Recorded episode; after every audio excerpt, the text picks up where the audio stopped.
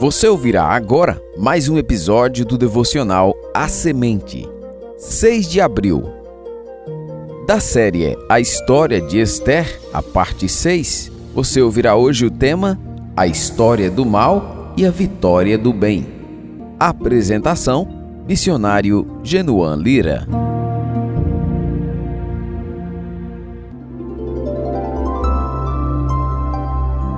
De volta à história de Esther.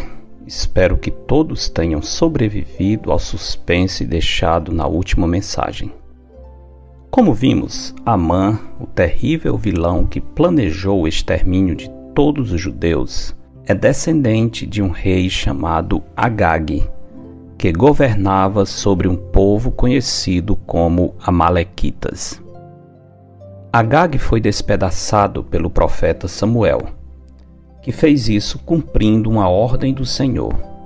Amã, o Agagita, conhece sua história familiar e agora, cerca de 500 anos depois, ele está pronto para se vingar, manipulando o rei da Pérsia para decretar uma solução final para os judeus.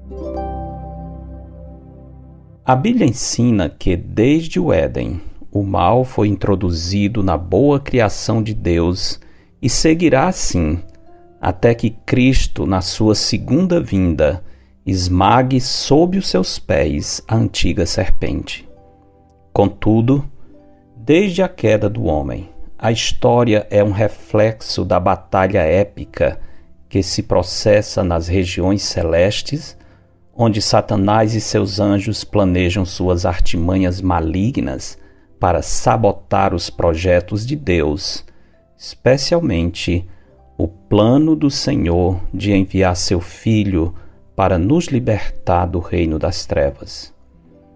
E por causa do programa maligno que avança por meio dos homens, ao longo dos séculos, o diabo sempre agiu para destruir os descendentes de Abraão, pois desses viria o Salvador. Foi assim que, quando Israel seguia para a terra prometida, conforme lemos em Êxodo, os amalequitas, descendentes de Saul, resolveram atacar Israel. Por causa disso, Deus amaldiçoou Amaleque e em Deuteronômio 25, 17 a 19, está escrito que Israel deveria exterminar essa nação. Só que Israel não obedeceu ao Senhor. E agora, a época de Esté, um descendente de Amaleque se levanta para executar o plano da serpente, exterminar a nação por meio da qual viria o libertador, o Senhor Jesus Cristo.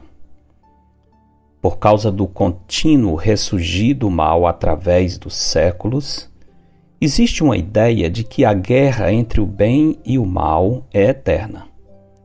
Como em muitas produções cinematográficas que retratam um super-herói justo combatendo malignos e poderosos inimigos, muitas pessoas acreditam que a batalha espiritual não tem um fim definitivo, apenas tréguas temporárias e enganosas.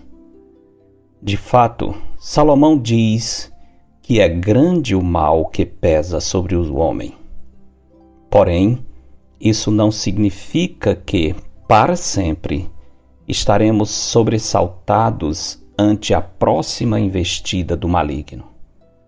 A verdade é que a vitória já foi decretada e, em escala limitada, já está em andamento. O último inimigo, a morte, um trunfo que se encontrava nas mãos do maligno, já foi derrotada. A maldade pode até, como na história de Esté, levantar-se imponente e avançar sobre nós como se não restasse esperança. A verdade, todavia, é que muitas são as aflições do justo, mas o Senhor de todas o livra. Salmo 34 e 19. O plano de Amã não prevaleceu. No final, ele terminou morrendo na forca que preparara para Mordecai. Se nossa fé estiver no Senhor, não precisaremos temer o mal. Ainda teremos alguns embates, mas, como quem assiste à gravação de uma competição passada, não interessa se a equipe adversária estiver se distanciando na pontuação. Em algum momento, sabemos que o nosso time vai virar o jogo e receberemos o troféu.